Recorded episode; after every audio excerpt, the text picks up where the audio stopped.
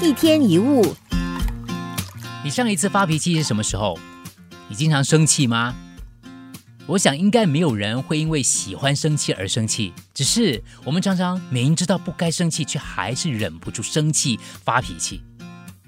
可能是你对某人或是某件事不满意，这几乎是所有的负面情绪的根源。因为负面情绪有九成以上是来自于你抱怨事情不应该这样，你认为别人应该那样，所以生气的人都会觉得自己生气有道理，而且大多会站在自己的立场去看事情。换句话说，我们并不是因为某件事、某个人不对而生气，而是因为对某个人、某件事不合我们的心意而生气。问题是，你凭什么认为样样事都要顺你的意呀？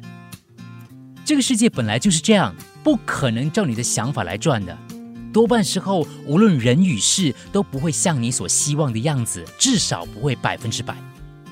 生气就好像小朋友要不到喜欢的东西，用哭闹的方式，其实是很不成熟的表现。表达你的感受跟发泄情绪是不一样的。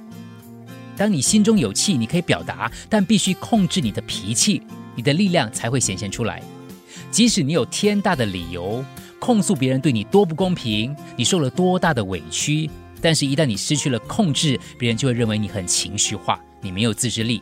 这样的话，轻则会对你敬而远之，重则会犯下后悔的错误。发怒有用吗？其实，大部分的答案都是没有用。